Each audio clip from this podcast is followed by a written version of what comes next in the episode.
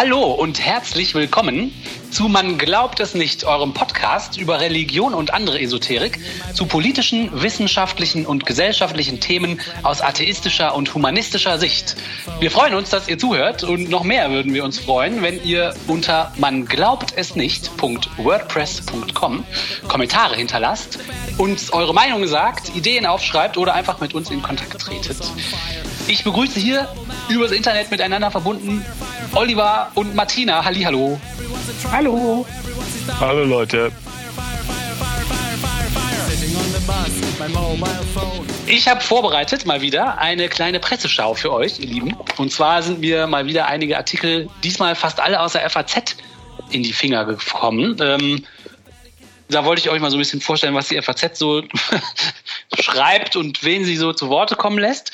Und ich will aber damit anfangen, äh, mit einer Rückmeldung, die wir bekommen haben. Und zwar haben wir in Folge 100, erinnert ihr euch, da habe ich einen äh, Artikel aus der Zeit mit euch besprochen. Da ging es darum, dass der Autor überall in unserer Gesellschaft Religiöses sah. Der Autor hieß Hannes Leitlein und der Artikel hieß Religion, warum wir den Sinn suchen. Und er hat da so ja, also Marie Kondo und Yoga und sowas. Ne? Genau. Er hat alles, alles religiös. Alles genau. religiös alles religiös, alles hoch äh. Ähm, und er fragt sich dann am Ende, warum nennen wir diese ganzen Phänomene, die wir im Alltag sehen, nicht als das, was sie sind, nämlich Religiosität. Und wir haben das so ein bisschen auseinandergenommen. Und ein Freund von mir hat sich die Folge angehört und hat mir zwei Aspekte nochmal zu, äh, ähm, dazu gesagt, die, wo ich sagen musste, tatsächlich sind wir die vielleicht so ein bisschen entgangen oder bin ich nicht gut genug darauf eingegangen. Ich fand es ganz interessant, deswegen wollte ich euch das mal erzählen. Und zwar hat mein Kumpel gesagt, er hat sich das angehört und äh, der macht selber ganz gerne Yoga. Und wir hatten ja über diesen Punkt Yoga, da war meine, also den Punkt Yoga bringt der Autor des Artikels, Hannes Leitlein, ein, um zu, als eines der ganzen Beispiele, wo er im Alltag der Menschen sieht, dass die Leute viele religiöse Sachen machen. Und er hat dann Yoga aufgezählt, um zu sagen, ja, guck, dann ähm, haben die da, machen die dies und das. Und ich war dann der Meinung, ähm, das kann man nicht als religiöse Handlung bezeichnen, weil ähm, es ist ja klar, dass die Leute lieber Yoga machen als irgendwelche Bauch-Beine-Po-Übungen, weil halt ich habe dann behauptet, Yoga werde so aufgeladen mit so Geschichten und Kontext. Und mein Freund meinte dann so, ja, ähm, das stimmt nicht ganz. Man merkt, dass du von Yoga keine Ahnung hast. Und das Wie? muss ich. Erwischt. ja, aber wirklich. Also den Schuh ziehe ich mir gerne an. Ich habe wirklich null Ahnung von Yoga. Äh, und er meinte dann, worum es bei, also er macht halt gerne Yoga und hat das auch schon in verschiedenen Städten. Da kann man ja überall, findet man ja so einen Yoga-Kreis, wo man sich irgendwie anschließen kann. Und er meinte, worum es zumindest für ihn so bei Yoga eigentlich geht, ist, dass er es so toll findet, dass man, egal wo man hinkommt, egal in welche Stadt, egal in welche Schule, wenn man so einen Yogakurs besucht, dann weiß man eigentlich schon ziemlich gut, was auf einen zukommt. Nämlich man, man kennt die Namen von diesen von diesen äh, ja, Figuren, die man macht. Man hat vielleicht sogar schon so ein bisschen Ahnung von der Reihenfolge. Es gibt dann so ein kleines Ritual am Anfang und ein kleines Ritual am Ende. Und das ist nämlich für ihn genau der Stichpunkt, Rituale. Also dass auch so eine Yoga-Session eigentlich aus so, durch, aus so kleinen Ritualen besteht und man sich deswegen direkt so ein bisschen zu Hause fühlt, wenn man da hingeht. Dass man direkt so das Gefühl hat, ja, das kenne ich schon so ein bisschen. Ich kenne zwar hier die Leute nicht in der anderen Stadt und so weiter und auch die Lehrerin vielleicht nicht oder den Lehrer, aber ich weiß trotzdem schon so ein bisschen, worum es geht und was ich machen muss. Und er hat das so ein bisschen damit verglichen, wie Katholiken auf der ganzen Welt in die Kirche gehen können und einen Gottesdienst besuchen und die wissen auch ungefähr, was passiert. Ne? Dann singt man das Lied, dann steht man auf, dann kniet man sich wieder hin, dann singt man das nächste Lied und diese Reihenfolge, die mir völlig fremd ist, ist aber den Leuten auch, fühlen die sich auch so ein bisschen zu Hause. Und er meinte, das Wichtige, worum es für ihn beim Yoga geht, sind halt diese Aneinander Aneinanderreihung von Ritualen. Das fand ich auf jeden Fall interessant, weil, wie gesagt, habe ich selber gar keine Ahnung von Yoga und habe da offensichtlich total übersehen, worum es da oft geht. Und da meinte er, das ist nämlich direkt der zweite Punkt, den er meinte, das mit den Ritualen. All die Beispiele, die dieser Hannes Leitlein hier in dem Artikel aufgezählt hat, die ihr sieht im Alltag, woran er festmacht, dass die Leute sich religiös verhalten. Mein Kumpel meinte, dass all diese kleinen Sachen, die er da beobachtet, er hat eigentlich recht, dass das Rituale sind, aber diese Rituale waren oft schon da, bevor es überhaupt die Kirche gab oder, oder das Christentum oder so. Also es sind halt Sachen, die Menschen schon immer gerne machen. Zum Beispiel an einem Feuer sitzen und vor sich hin denken. Das ist eine Sache, die man schon immer gerne macht. Das hat ja nicht die Kirche erfunden, dass man da hingeht und eine Kerze anzündet. Das weißt du doch gar nicht. Ja, Warst das du ist, dabei? Das ist jetzt die Behauptung, die mein Kumpel aufgestellt Ah, hat. so, Dass, na gut. Warst viele von du dabei, Sachen- Kumpel von Till? Also das ist jetzt das ist so ein bisschen die Kreationisten äh, Response, ne? So. Mit der Evolution war das so und so. Warst du dabei? Ja, warst du dabei? Wollte das jetzt auch mal ausprobieren? Hat nicht geklappt, tut mir leid. Ja, ja, der Punkt ist ein bisschen daneben, glaube ich. Der Punkt ist so, dass man halt all die Sachen, die der Hannes Leitlein als religiöse Rituale sieht, ähm, dass er sozusagen in gewisser Weise deshalb recht hat, weil die Kirche sich auf viele Rituale oder viele kleine Angewohnheiten oder schöne Sachen, die der Mensch schon ganz lange kennt, einfach draufgesetzt hat und erklärt hat, so, das ist jetzt ein christliches Ritual. Ähm, und deswegen hat der Johannes Leitlein fast recht, wenn er sagt, überall sehe ich religiöse Rituale am Werk. Weil die Kirche einfach behauptet, es wäre ein religiöses Ritual, aber dabei, so die Behauptung von meinem Kumpel, handelt es sich um Rituale oder Angewohnheiten, die viel älter sind als, als diese spezifisch christlichen Sachen, die, da, die jetzt der Hannes Leitlein da drin sind. Das ist exakt fast das Gleiche, was mein Mann auch gesagt hat, nachdem er sich die Folge angehört hat. Er hat gesagt, da fehlt eine Hälfte von der Folge, nämlich wo ihr über Rituale redet und äh, was, wo die in Menschen anknüpfen. Da habe ich natürlich gesagt, so eine Folge hat die Martina schon mal gemacht. Sie heißt Resonanzkontingenz und noch mehr Kontingenz. Spiritualität. Äh, möglicherweise. Ähm, aber damit war er auch nicht einverstanden. Also, die Folge war zu kurz, Till. Ja, Genau, die Folge da sind wir auch wirklich nicht drauf eingegangen. Wir haben das auseinandergenommen, was der, was der Autor gesagt hat. Das war ja auch offensichtlich Quatsch. Aber was er stattdessen hätte meinen können oder wo das Ganze aufsetzt, äh, das haben wir nicht gemacht. Dafür sind wir aber zwei Wochen später nochmal ausführlich äh, auf Spiritualität eingegangen und haben das vielleicht wieder ein bisschen ausgeglichen. Ja, die Folge muss man sich dann auch mal anhören. Die kommt ein paar Folgen später. Ähm, aber ich wollte es nicht unerwähnt lassen, weil ich das nämlich im Nachhinein auch sagen muss. Ähm, da haben wir einen, einen, wichtigen Teil vergessen von der Folge. Ja, stimmt. Mhm. Gut aufgepasst. Gut aufgepasst und vielen Dank für diese Rückmeldung. So, dann habe ich einen Artikel gefunden. Jetzt kommen ähm, Sachen aus der FAZ. Ähm, die FAZ, da haben wir auch äh, schon öfter gehört, was die so schreibt auch bei dem Segment über Kirchenaustritte, die Oliver, äh, das Segment, was Oliver gemacht hat, da haben wir ja auch schon äh, aus der FAZ zitiert. Äh, ich mache jetzt einfach mal weiter mit ein paar Artikeln aus der FAZ. Und zwar habe ich einen Artikel gefunden, der heißt Raus aus der Selbstfix was? Raus aus der Selbstfixierung. Oh. Das Stück hat Gerd Neuhaus in der FAZ vom 21.07.2021 geschrieben. Ähm, und ich, ja, ich, ich mache es wie immer. Ich lese euch ein paar Zitate vor. Ähm, könnt ihr mal sagen, was ihr so davon haltet. Also, es fängt, der Text fängt an ähm, mit der Behauptung, statt vordergründig Systemrelevanz zu erheischen, könnten die Kirchen mit einem renovierten Konzept der Erbsünde auf aktuelle Herausforderungen antworten. ja, Leute, die Erbsünde. Das ist die Lösung oh, ja. unserer Probleme. Habt ihr es gewusst? Ich habe auch gedacht, wow, das muss ich lesen. Wow. Das muss ich lesen und ich muss euch sagen, oh. es ist eine ganze halbe Seite, das kann man nicht sagen, ne? Eine halbe Seite in der, im Feuilleton. Eine halbe Seite des Feuilletons. Oder okay. ah, sagen wir mal eine Drittelseite, aber dafür ganz. Qualitätsjournalismus, dafür zahlt man gerne. Also eine Drittelseite völlig ohne Bilder. Also, und, und ich habe mal durchgelesen. Und ich muss sagen, es sind sehr viele Wörter, viele davon auch ein bisschen verschwurbelt. Und äh, also ich finde, der sagt eigentlich recht wenig. Ich glaube, das, was er sagen will, ist schon hier in der Überschrift, die ich gerade vorgelesen habe, gekommen. Also ich zitiere trotzdem mal so ein bisschen. Und zwar schreibt er zum Beispiel, allenfalls kann man beim sonntäglichen Gottesdienstbesuch den Eindruck gewinnen, als sei die Kirche bemüht, angesichts aktueller Themen wie Klimawandel, Geschlechtergerechtigkeit und Diversität möglichst vorne mit dabei zu sein. Was? Ja, also er findet, wenn er zum Gottesdienst geht, ähm, dann geht es immer um so Themen wie Klimawandel und Geschlechter und bla. Okay. Und der findet das anscheinend irgendwie so ein bisschen lahm. Und dann schreibt er, damit soll die Bedeutung dieser Themen nicht in Abrede gestellt werden. Aber hier, die hier oftmals suggestiv geforderte Positionierung des Gottesdienstbesuchers bedarf keiner religiösen Begründung. Und es wäre eine interessante religionssoziologische Aufgabe zu erforschen, inwieweit die öffentliche Abwendung von der Kirche nicht nur in der oft beklagten Unzeitgemäßheit ihrer Moral, sondern umgekehrt in deren Zeitgemäßheit begründet liegt. Also er stellt Aha, das könnte clever werden. Das ja, ich finde das auch ganz, auf, ja, ganz interessant. Wenn die Kirche immer nur das will, was alle anderen sowieso schon sagen, warum soll man dann dahin gehen? Kann man da auch überall anders haben, ne? Nee, ja. nee, das heißt das nicht. Das heißt, nee, das heißt, ähm, die Leute gehen weg, nicht weil sie die, ähm, weil die Moral der Kirche lame ist, sondern die Leute gehen weg, weil ihnen die äh, Moral der Kirche zu nah nach Hause kommt. Die Kirche zeigt auf was, was sie nicht wissen wollen. Deshalb gehen die weg. Das ist doch das, was er sagt. Nee, das hätte ich jetzt anders interpretiert. Oh, okay. Was ich, hast du denn verstanden? Ich hätte gedacht, dass die, dass die Kirche ihren Markenkern aus den Augen verloren hat und sich da in, mit irgendwelchen Themen beschäftigt, weil irgendjemand das möchte, die Öffentlichkeit oder wer auch immer, von dem sie keine Ahnung haben und was man da nicht hören möchte, was da nicht hingehört. Hm. So, also genau.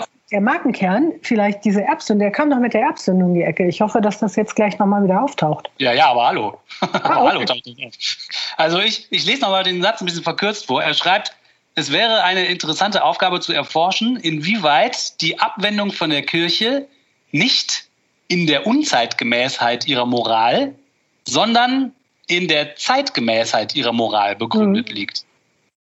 Ja.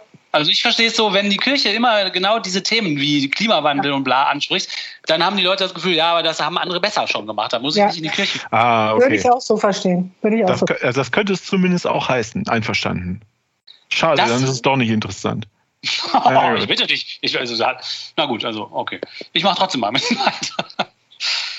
Es geht weiter. Dass wir in der Eucharistiefeier das Kreuzopfer Jesu Christi liturgisch vergegenwärtigen, mit dem dieser für unsere Sünden gestorben ist und uns Erlösung geschenkt hat, gerät bestenfalls zu, einem, zu einer Hintergrundfolie, auf dem die besagten Botschaften abgebildet werden. Sünde und Opfer sind Kategorien, die in der kirchlichen Verkündigung nur noch ein rudimentäres Dasein fristen mhm. und die im Rahmen des Kirchenvolksbegehrens formulierte Gegenüberstellung von Frohbotschaft und Drohbotschaft hat das ihre dazu beigetragen. Okay, also die zweite Hälfte dieses Satzes finde ich noch ein bisschen dümmlich. Aber ja, er sagt, man sollte weiter die Eucharistiefeier sich vergegenwärtigen und das sich nochmal ganz klar machen, was er Jesus uns da für unsere Sünden geschenkt hat. Und dass das in den heutigen Gottesdienst nur noch so als, wenn überhaupt, so als grobes Hintergrundthema vorkommt, aber gar nicht mehr richtig thematisiert wird. Ne? Lästiges Beiwerk, so, ja, muss man ja auch machen. Genau. Ich finde, das heißt aber jetzt doch, wir brauchen mehr Angstmacherei. Genau. Ja, oder? genau. Ja, natürlich. Der, genau. will, der ist total reaktionär und will zu dem, was die Kirche ja jahrhundertelang äh, an der Macht gehalten hat. Ihr Zurück. seid alle Sünder, nur wir können euch durch diese seltsame Wandlung da irgendwie daraus befreien und sowas. Aber das ganz ehrlich, in der Hölle. Mhm. Ja, aber da hat er ja recht, weil nämlich, um nochmal auf diese lustigen zehn Gründe dazu kommen, also mit denen holst du ja echt keinen hinterm Ofen hervor. Nee. Aber mit, ihr seid, ihr habt alle die Erbsünde und nur diese komische, komische Eucharistiefeier oder wer auch immer, oder die Beichte, ich weiß es nicht. Ne? Eigentlich doch nur diese Eucharistiefeier kann ich euch glaube. von dieser Sünde befreien. Ja, das, äh, wenn, das die, wenn man das den Leuten noch vermitteln könnte, würde das natürlich ziehen. Ich glaube nämlich auch, das meint er. Ja, meint er. Äh, und so geht es auch weiter. Er sagt dann nämlich, es wäre zu fragen, wie sich aus einem vertieften Verständnis dessen, was die Kirche unter Erbsünde versteht, Antworten auf aktuelle Herausforderungen entnehmen lassen. Äh. Ja, also äh, er, er, sagt, man müsste sich mal fragen, ähm, ob man nicht Antworten auf aktuelle Herausforderungen mhm. daraus ziehen kann, dass man jetzt mal sich ganz klar damit beschäftigt, was eigentlich die Kirche mit Erbsünde meint. Das steht hier. Tatsächlich ist der Zugang zu einem solchen Verständnis von der Erbsünde weitgehend blockiert. Der ist blockiert? Nein. Ja, wer blockiert das denn? Wer, wer, blockiert den Zugang zur Erbsünde? Ja, eine sozialpolitisch überformte kirchliche Verkündigung. Ach so. Also das ist über Klimawandel. Aber das Gelaber über Klimawandel blockiert. Verstellt, ja, das, ja, das nervt Gelaber, den so. Da kann genau, er die über nicht mehr sehen. Geschlechtergerechtigkeit und Diversität, das langweilt den so sehr und da gerät halt total in den Hintergrund, was jetzt mit dieser Erbsünde ist. So. Also der Zugang dadurch blockiert. Ach du liebe Güte. Und er führt jetzt so ein bisschen aus was es nämlich mit der Erbsünde auf sich hat. Es geht gerade nicht um persönliche Zurechnung einer ererbten Schuld, wie oft fälschlich angenommen wird. Habe ich jetzt auch immer angenommen. Hätte ich auch gedacht. Ja, pass mal auf. Wie oft fälschlich angenommen wird, diese, dass wir in Adam alle gesündigt haben, bedeutet nicht, dass jeder Mensch noch einmal individuell für die Sünde Adams haftbar gemacht wird, sondern meint eine naturgeschichtliche Infizierung menschlicher Freiheit. also jetzt holt er so biologische Begriffe raus, ne? Naturgeschichtlich sind wir infiziert. Wir alle. Versteht ihr das? Ist er da ganz alleine drauf gekommen? Denn das ist doch jetzt was, die haben doch jetzt 1500 Jahre was anderes erzählt, oder? Ja, ich kann ja Und er ist aber ganz alleine drauf gekommen. Gerd Neuhaus ist außerplanmäßiger Professor für Fundamentaltheologie an der Ruhr-Universität Bochum. Ja, der kommt öfter vor, wenn du was aus der, aus der, aus der FAZ vorliest, der Gerd Neuhaus. Außerplanmäßiger Professor für Fundamentaltheologie, das klingt sehr sympathisch, ne? Also wir sind irgendwie infiziert. Äh, unsere Freiheit ist infiziert.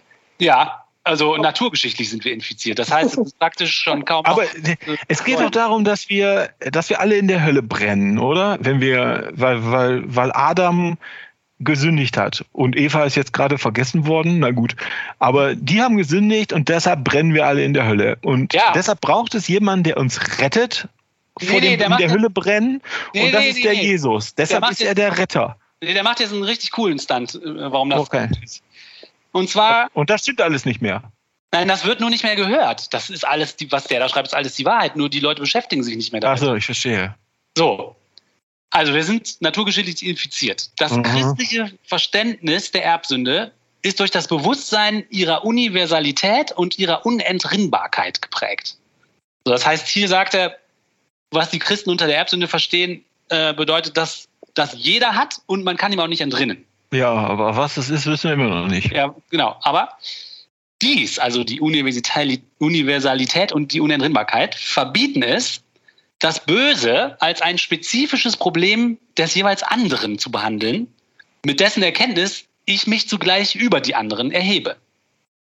Ja, also er sagt, wenn ich erkenne, dass das alle haben und dass man dem nicht entkommen kann, ja. kann ich mich nicht über die anderen stellen, weil äh, dann bin ich ja selber auch davon betroffen und dann, also und wenn man das erkennt, dass das alle haben und ich mich deswegen dem auch nicht entziehen kann und ich mich deswegen auch nicht äh, sagen kann, ja, das ist nur ein Problem, nur alle anderen sind immer schuld und ich bin ja. nicht dann legt der Begriff Erbsünde nahe, dann ist hier eine Möglichkeit der Versöhnung angelegt, die es erlaubt, dem anderen auch dort noch in einer Haltung der Anerkennung und des Respekts zu begegnen, wo ich allen Grund habe, mich von seinen Auffassungen und seinem Handeln zu distanzieren.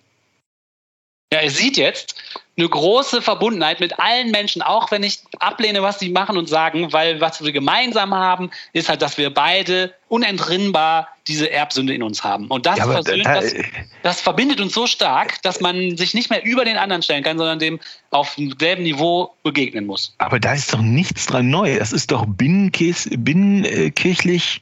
Ja, sicher. Die, die Erbsünde ist, was alle haben. Alle verdienen den Tod und alle verdienen die ewige Feuer, ewige Folter in der Hölle. Die Feuerfolter in der Hölle. Und dann kam Jesus. Das ist doch der Kern ihrer Geschichte. Ja. Der kann, der kann das doch jetzt nicht neu, tatsächlich ernsthaft neu entdecken. Nee, also ich glaube auch nicht, dass er es neu entdeckt, sondern er erklärt das jetzt nochmal, weil ihm diese Erklärung äh, seit, weiß ich nicht, Jahrzehnten offensichtlich zu kurz kommt. Und deswegen sagt ja. er, wir müssen uns die, ja, Kirchen, die Kirchen sollen das mal wieder mehr in den Vordergrund stellen. Okay. Und um, um nochmal zu klar zu machen, was sie jetzt seiner Meinung nach in den Vordergrund stellen soll, zählt er sich nochmal einzeln auf für okay. Leute wie mich, die zum Beispiel jetzt nicht so fit in Erbsünde sind. Wieso nicht? Hast du einen also, Grundkurs gemacht? Also nicht so fit, das ist schon, okay. also schon präzise mit, der, mit dem äh, OP-Besteck hier rausgearbeitet, mit dem Seziermesser, also wie toll der das okay, auseinander nimmt, ne? So analytisch. Un unplanmäßiger Professor. Deshalb, äh. Aber er richtet sich dann noch mehr an mich, muss ich tatsächlich sagen, weil hier steht, selbst wer mit dem theologischen Begriff der Erbsünde nichts anfangen kann, also da muss er mich ja mit meinen, ne, findet in der evolutionsbiologischen Forschung einen analogen Befund. Ah. Also die Biologie ne, macht er sich jetzt auch noch zunutze. Mhm. Man kann es praktisch nicht mehr abstreiten. Da bin ich denn, gespannt. Ja, denn der Mensch kommt mit einer gentilistischen Prägung seines Bewusstseins zur Welt, Kraft derer er zunächst nur seinesgleichen im vollwertigen Sinne als Mensch anerkennt. Also, Wie seinesgleichen? Ja, also der Mensch erkennt nur einen Menschen als vollwertigen Menschen an. So lese ich das. Aber das, da, da sehe ich jetzt noch kein äh, Anhaltspunkt für die Einführung einer Erbsünde. Komisch, ne? Der, wie war der Satz? Kannst du den nochmal sagen? Ja. Der Mensch kommt mit einer gentilistischen Prägung seines Bewusstseins zur Welt, Kraft derer er zunächst nur seinesgleichen im vollwertigen Sinne als Mensch anerkennt. Ja, naja, was er meint ist, ähm, Menschen, er sagt, Menschen seien äh, Tribalisten, wie heißt das denn auf Deutsch, haben, haben Stanges, Stammesdenken. Ne? Nur mein Nachbar oder mein äh, Angehörige meines Clans oder wie auch immer da die deutschen Bezeichnungen sind, sind ah. wahre Menschen. Alle anderen sind nachrangig. Nur die Leute, die so sind wie ich, sind gleichrangig. Also, also Nationalismus. Aha, seinesgleichen heißt dann so meine Gruppe, ja, mein Genau, Stab das behauptet, das das behauptet er jetzt einfach mal. Und da auf dieser Behauptung, in, in der Hoffnung, dass sie niemand bemerkt hat, was für Quatsch das ist, äh, in, in, auf dieser Behauptung baut er jetzt was auf. Ja, das ist jetzt macht der Sinn des Textes auch, weil der weitere Text auch mehr Sinn. Das ist ja gut, weil ich habe seinesgleichen so verstanden, dass man wirklich einfach seinesgleichen. Also für mich ist ja jedes, jeder Mensch ist meines Glaubens. Ja, genau. Und damit ist bewiesen, dass das nicht stimmt, was er behauptet. Da bist du nämlich nicht mal drauf gekommen und du bist eben im Satz vorher noch explizit angesprochen worden. Ja. so, aber gut, dass du sagst, weil nämlich mit diesem, äh, äh, wenn man jetzt versteht, dass er mit seinesgleichen eigentlich nur so die engsten Peers und, und seine eigene Gruppe meint, dann macht nämlich der nächste Satz Sinn. Das zeigt sich unter anderem darin, dass es Sprachen gibt, die für die Universalie Mensch kein eigenes Wort besitzen. Ja, also das stimmt. Das kann man ja bei Stämmen beobachten, dass jetzt ein bestimmter Stamm oder ein bestimmtes Volk kein Wort für Mensch hat, würde ja bedeuten, ja, die erkennen eh jeden aus diesem Volk als Menschen an. Aber das ist halt dann nur auf dieses Volk begrenzt, ne? Ja, sehr gut, okay. Ja, oder auch nicht. Also, das ist ja wieder nur eine Behauptung, die da steht, ne? Bei jemandem, der offensichtlich nicht sehr zuverlässig ist in seinen Behauptungen. Ja, es geht weiter. Das biblische Bewusstsein, dass wir alle Kinder Adams sind, muss in dieser Hinsicht als moralgeschichtlicher Quantensprung gelten. Weil dann würde man nämlich sozusagen auch erkennen, oh. dass auch die Angehörigen von anderen Stämmen auch Kinder von Adam sind. Und damit hätte man diesen Tribalismus, dieses Stammesdenken überwunden. Ja, ja, so. ja. Und weil die Erbsünde für alle gilt, das hat er ja eben aufgebaut, ist die, die Geschichte von der Erbsünde das, was uns alles zu Schwestern und Brüdern macht.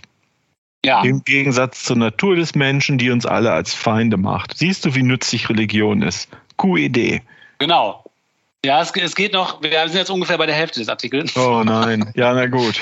Aber der, der Rest kann man, den Rest kann man schneller. schneller also nur die Religion, die uns äh, davon abhält, übereinander herzufallen, weil wir nämlich naturgegeben nur unsere Stammesangehörigen für Menschen halten. Jetzt, und da ist dann die Erbsünde, ich verstehe noch nicht ganz, also. Naja, die Erbsünde gilt ja für alle Leute und die können sich nicht freimachen, niemand kann sich freimachen davon. Deshalb, da du und ich beide gleichsam beerbsündet sind, können wir uns Auge in Auge gegenüberstehen. Auch ja, wenn ihr von zu verschiedenen äh, Völkern gehört. Also er schlussfolgert auf jeden Fall, die Kirche hätte darum gegenwärtig allen Grund, diejenigen Ausschluss- und Diffamierungsmechanismen aufzudecken, die sich auch im Rücken der Identitätspolitik und des Bemühens um Geschlechtergerechtigkeit unbemerkt aufbauen. Also hier steckt jetzt ein großer Vorwurf drin. Ja klar, das, der übliche. Genau. Dass Identitätspolitik und Geschlechtergerechtigkeit zu erreichen, dass das gleichzeitig dazu führt, dass man andere Leute ausschließt und diffamiert. Also er ja, ja. offensichtlich diffamiert. Ja, arme, arme alte weiße Mann wird diffamiert. Genau. genau. Wenn, wenn, wir sagen. Ja, das ist so, das ist in den USA, haben die Leute immer gesagt, wenn jemand und ernst gemeint, wenn du mich Rassisten nennst, bist du eigentlich der Rassist. Genau. So, wait, what? Genau. Und das ist genau das Gleiche. Wer, wer, wer äh, gendergerechte Sprache brau, benutzt, ist eigentlich sexistisch oder sowas irgendwie sowas. Das ist so, das ist dieses kindische selber. Weißt du, ähm, selber schuld oder wie auch immer, was Kinder so sagen, bäh, bäh, bäh, selber, selber, das ist das. Das ist, da hat er halt nur eine Drittelseite in der FAZ für gekriegt. Geil, ne? Ja. So könnte die Kirche vor einem Weltvollendungswahn warnen, der das zu überwindende Alte nur in neuer Gestalt wieder aufleben lässt. Sie könnte die Gefahr eines moralischen Purismus kenntlich machen, der sich nicht damit abfinden will, dass, wie schon Platon wusste, in dieser Weltzeit das Gute immer nur gebrochen durch sein Gegenteil gegenwärtig ist. Also die ja. Kirche warnt davor, die Kirche warnt davor, dass andere Leute moralisch absolutistisch sind, ja. Und das sagt, ausge, das sagt ausgerechnet die Kirche. Die, ja, super, die, ne? die, die absolute Moral besitzt und uns allen absolut moralisch überlegen ist, ja. Ja. Die soll uns davor warnen, dass wir, also jetzt seid ihr aber zu moralisch, ja. Hör mal, hör mal auf damit. Genau. Oh, der endet dann, äh, jetzt kommen wir nämlich zum Ende, der endet dann statt in der Feier der Liturgie nur noch einmal die sozialpolitischen Botschaften religiös zu paraphrasieren, die uns ohnehin schon umgeben, wäre darum die liturgische Vergegenwärtigung des Kreuzesgeschehens als realsymbolische Antizipation eines Heiles verständlich zu machen, das wir nicht aus eigener Kraft herstellen können, für deren Möglichkeit wir uns aber offen halten, indem wir den fragmentarischen Charakter all unserer Bemühungen eingestehen. So, ich, ich finde es super ungeschickt formuliert, weil man es echt auseinandernehmen muss, finde ich. Also ich glaube, was er sagt ist, statt das so zu machen wie bisher, dass man immer auf diese ganzen dummen sozialpolitischen Botschaften eingeht und das nur noch mit religiösen Sätzen wiedergibt, sollte man sich vergegenwärtigen, was am Kreuzesgeschehen eigentlich dran ist und dass das tatsächlich super viele Hinweise darauf geben kann, wie wir die Welt gut machen können, weil wir es nicht aus eigener Kraft können, sondern nur äh, wir können das nur die Welt besser machen, wenn wir uns den fragmentarischen Charakter unserer Bemühungen eingestehen. Und das geht natürlich nur mit Jesus. Oh, ah, okay. Hat er, hat er gerade irgendwie so ein bisschen den Atheismus, Humanismus entdeckt? Ich meine, was? Nee, das ist, ist doch total klar. Es ist ein großes Plädoyer zurück zur alten Strenge, glaube ich. Genau, will nicht, dass man in, mhm. weißt du, da kann man so viel draus lernen, wenn man sich mal klar macht, dass wir Ja, aber es, es, es, ist schon noch ein bisschen mehr. Es ist ja ganz interessant. Äh, der, der sagt ja auch, der sagt ja auch nicht, wir müssen zurück zur moralischen Absolutheit, sondern der sagt ja, wir können die anderen glaubwürdig davor warnen, äh, moralisch absolut zu sein. Und, und wenn der sowas meint, dann meint er ja zum Beispiel die jungen Leute, die sagen, ey, ihr macht uns die Welt kaputt gerade mit dem Klimawandel, lasst das bitte. Genau. Denen wird dann ja vorgeworfen, sie seien moralisch verabsolutierend. Genau. Oder wenn jemand sagt, ja, ich gehe aber nicht zum Arzt, ich gehe zu meiner Ärztin, dann sind das Leute, die moralisch verabsolutieren. Genau. Und deshalb muss man muss ausgerechnet die Kirche andere davor warnen, moralisch zu verabsolutieren. Wow. Geil, ne? Das ist echt genau wie du sagst. Das ist echt ein Stunt. Ja. Das ist wirklich ein Hirndreher und den kann man auch nur durch solche Wahnsinnssätze mit so komischen Wörtern hinschreiben, weil wenn man es einfacher hinschreiben würde, würde man sofort sehen, da habe ich leider Quatsch aufgeschrieben. also, ungeplanter Professor Gerd Neuhaus. Respekt. Un außerplanmäßig, ja, unglaublich, ne? Außerplan. Das steht da so in der FAZ, außerplanmäßig. Wow. Ich bin nicht ausgedacht. Also außerplanmäßige Erkenntnisse hier über die Erbsünde.